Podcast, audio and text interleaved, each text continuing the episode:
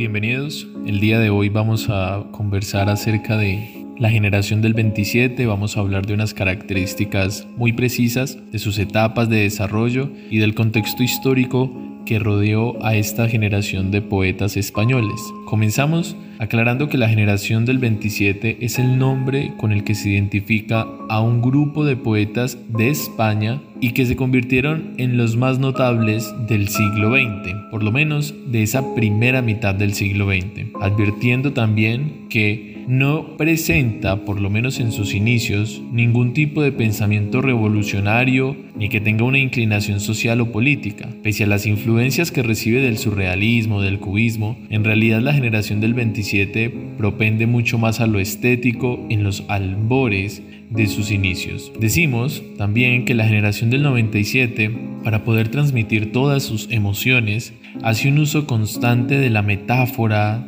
de las figuras retóricas y en los momentos en que es preciso, inventa neologismos. Pero, como ya lo advertíamos en el principio, la generación del 27 tiene diferentes etapas y aunque la primera de ellas es una etapa que no es inclinada a lo social ni a lo político, con el tiempo ellos se decantarán por todo lo que tiene que ver con el aspecto social de una España que sufre los flagelos no solamente de dictaduras, sino también de crisis económicas a nivel mundial.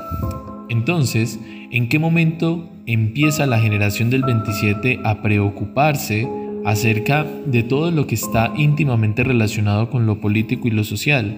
El 14 de septiembre de 1932, España es gobernada por un Estado militar, es decir, por una dictadura, y es la dictadura de Primo de Rivera. ¿Qué pasa con las dictaduras y por qué quizás son un detonante tan importante o tan fundamental para que los poetas comiencen a escribir acerca de lo social? Es una pregunta que es necesario que nos hagamos. Entonces las dictaduras son un foco también de crímenes a los derechos humanos. Y en ese mismo orden de ideas, la generación del 27 se hace la gran pregunta, ¿por qué escribir solo acerca de aquello que es bello cuando en nuestro país están muriendo nuestros compatriotas, mueren por causas injustas y nadie dice absolutamente nada. Hay que añadir también que el mundo está siendo, se está viendo afectado por la Gran Depresión, aquella crisis mundial que ocurre en 1929 donde cae la bolsa y cae toda la economía global. Entonces, si nos ponemos en contexto, nos damos cuenta que España está viviendo no solo un problema de orden local, nacional, sino que también está enfrentándose a una problemática global que afecta a todo el mundo y no solo en lo social, sino principalmente en lo económico. Decimos también que España vive una guerra civil. Recordemos que guerra civil son aquellos conflictos armados que tiene un país dentro de su propio territorio. Y es que durante tres años, desde 1936 hasta 1939, España vive una guerra en donde hay dos bandos que están enfrentándose, el gobierno y el pueblo. ¿Y esto qué tiene que ver con una generación de poetas? Pues son precisamente estos escritores quienes comienzan a enarbolar la bandera de la denuncia social. En sus escritos Ahorita hablaremos un poco más acerca de estas etapas que los diferencian. Ellos comienzan a reflejar todas las injusticias que se están cometiendo, los crímenes que viven ellos como población, pero ante todo quieren mostrar la realidad de una España que quizás no se quiera aceptar con todas sus dificultades. Y si le faltara algo más a esta década de los 30 en España, pues finaliza la guerra civil pero comienza la Segunda Guerra Mundial. Desde 1939 hasta 1945, España sufre todos los flagelos pues, que sufrió la gran mayoría de Europa Occidental fruto de esta guerra. Y entonces la generación del 27, aunque comienza siendo un movimiento, eh, o por lo menos una reunión de grupo de escritores que buscan lo estético, buscan lo que es bello, buscan hacer hermoso el mundo, fruto de todas estas experiencias sociales, políticas y económicas que ellos tienen que vivir, empiezan a cambiar su perspectiva acerca de lo que escriben. Entonces, las grandes características literarias de la generación del 27 las podemos reconocer en las tres etapas que ellos viven. la generación del 27 comienza con una etapa de antisentimentalidad, es decir, los escritos, los poemas que ellos realizan tienen un tinte altamente estético, cultural e histórico, en tanto que pretenden vindicar o traer de nuevo figuras mitológicas. Por ejemplo, en el, en el poema Visión de Federico García Lorca, podemos observar que quieren traer de nuevo la visión de lo mitológico. Nos dice, todo el mar es griego, en los mares más raros aún quedan Venus, que van sobre sus conchas como espectros. Si nosotros vemos este poema, no hay nada que nos hable de amor, no hay nada que nos hable de sentimientos, pero podemos observar que hay una clara referencia a aquel relato mítico en el cual, gracias a la castración que Cronos le hace a Urano,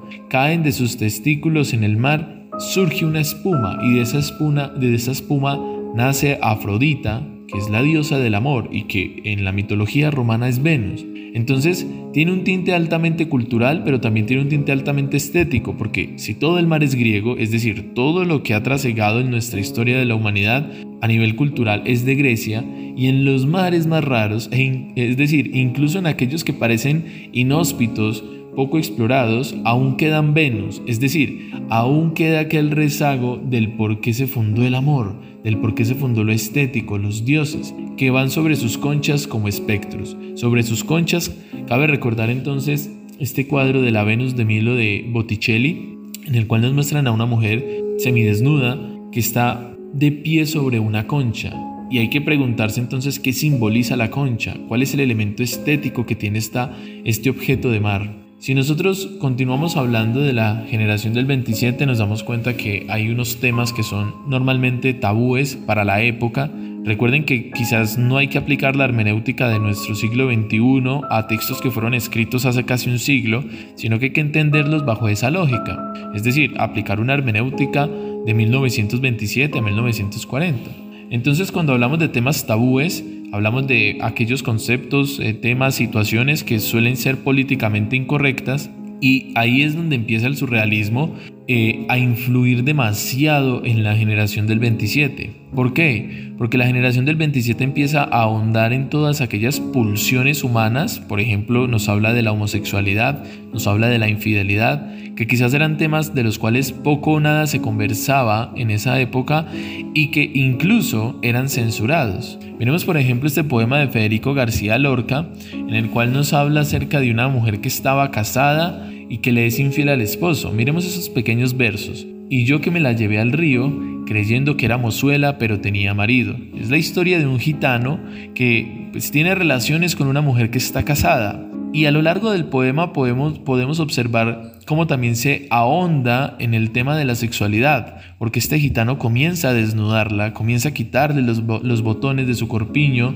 y empieza a estar, a intimar con esta mujer. Pero entonces eso es un tema tabú para la época. Recuerden, no podemos interpretarlo con nuestra hermenéutica actual porque quizás para nosotros esto ya no sea prohibido ni sea censurable, pero para ellos sí lo era. Y entonces, precisamente, en este ahondar, en este profundizar en las pulsiones humanas y también teniendo en cuenta todo el contexto histórico, social y político que vive la generación del 27, especialmente en la década de los 30, ellos comienzan a tener una visión muchísimo más humanizada de los conflictos, ¿ok? Entonces construyen una poesía que es mucho más humana, que trata temas como la unidad eh, nacional, el país, pero también nos habla acerca del amor, nos habla de la naturaleza, recupera tópicos propios de cualquier poesía en la historia de la humanidad, pero atendiendo a su contexto histórico. Miremos, por ejemplo, que en Bodas de Sangre, aquella obra de teatro de Federico García Lorca, comienza con la madre quejándosele al novio del uso de las navajas, ¿no? Las navajas entonces y cualquier tipo de arma no deberían de existir porque son capaces de acabar con el ser humano de la manera más súbita posible. Y la madre se queja con eso ante el novio y le dice, no lo hagas, no te lleves la navaja. Y el novio le reprocha y le dice que por qué está revirando y está contestando y está echando, por decirlo de alguna manera, tanta cantaleta cerca de la navaja. Y la madre dice, si he de vivir mil años, mil años hablaré de ello. Claro, si están viviendo en un contexto de guerra, Ellos no pueden pensar que todo lo que escribieran se iba a quedar en lo estético y en lo bello, tenían que profundizar en temas sociales. Y uno de los grandes temas que deja la guerra es la soledad. Observemos este poema nuevamente de Federico García Lorca, que nos dice, Soledad, ¿por quién preguntas sin compañía y a estas horas? Pregunte por quien pregunte, dime, ¿a ti qué se te importa? Vengo a buscar lo que busco, mi alegría y mi persona. Con esto finalizamos la explicación de la generación del 27, una generación entonces que surge como un movimiento netamente estético que procuraba lo bello, pero con el pasar de los años y los acontecimientos que permearon toda su existencia en la década de los 30 empezaron a tener un matiz muchísimo más político y social. Este poema nos habla acerca de la sensación de soledad. Vengo a buscar lo que busco, mi alegría y mi persona. Ha perdido todo la guerra es uno de sus grandes motivos.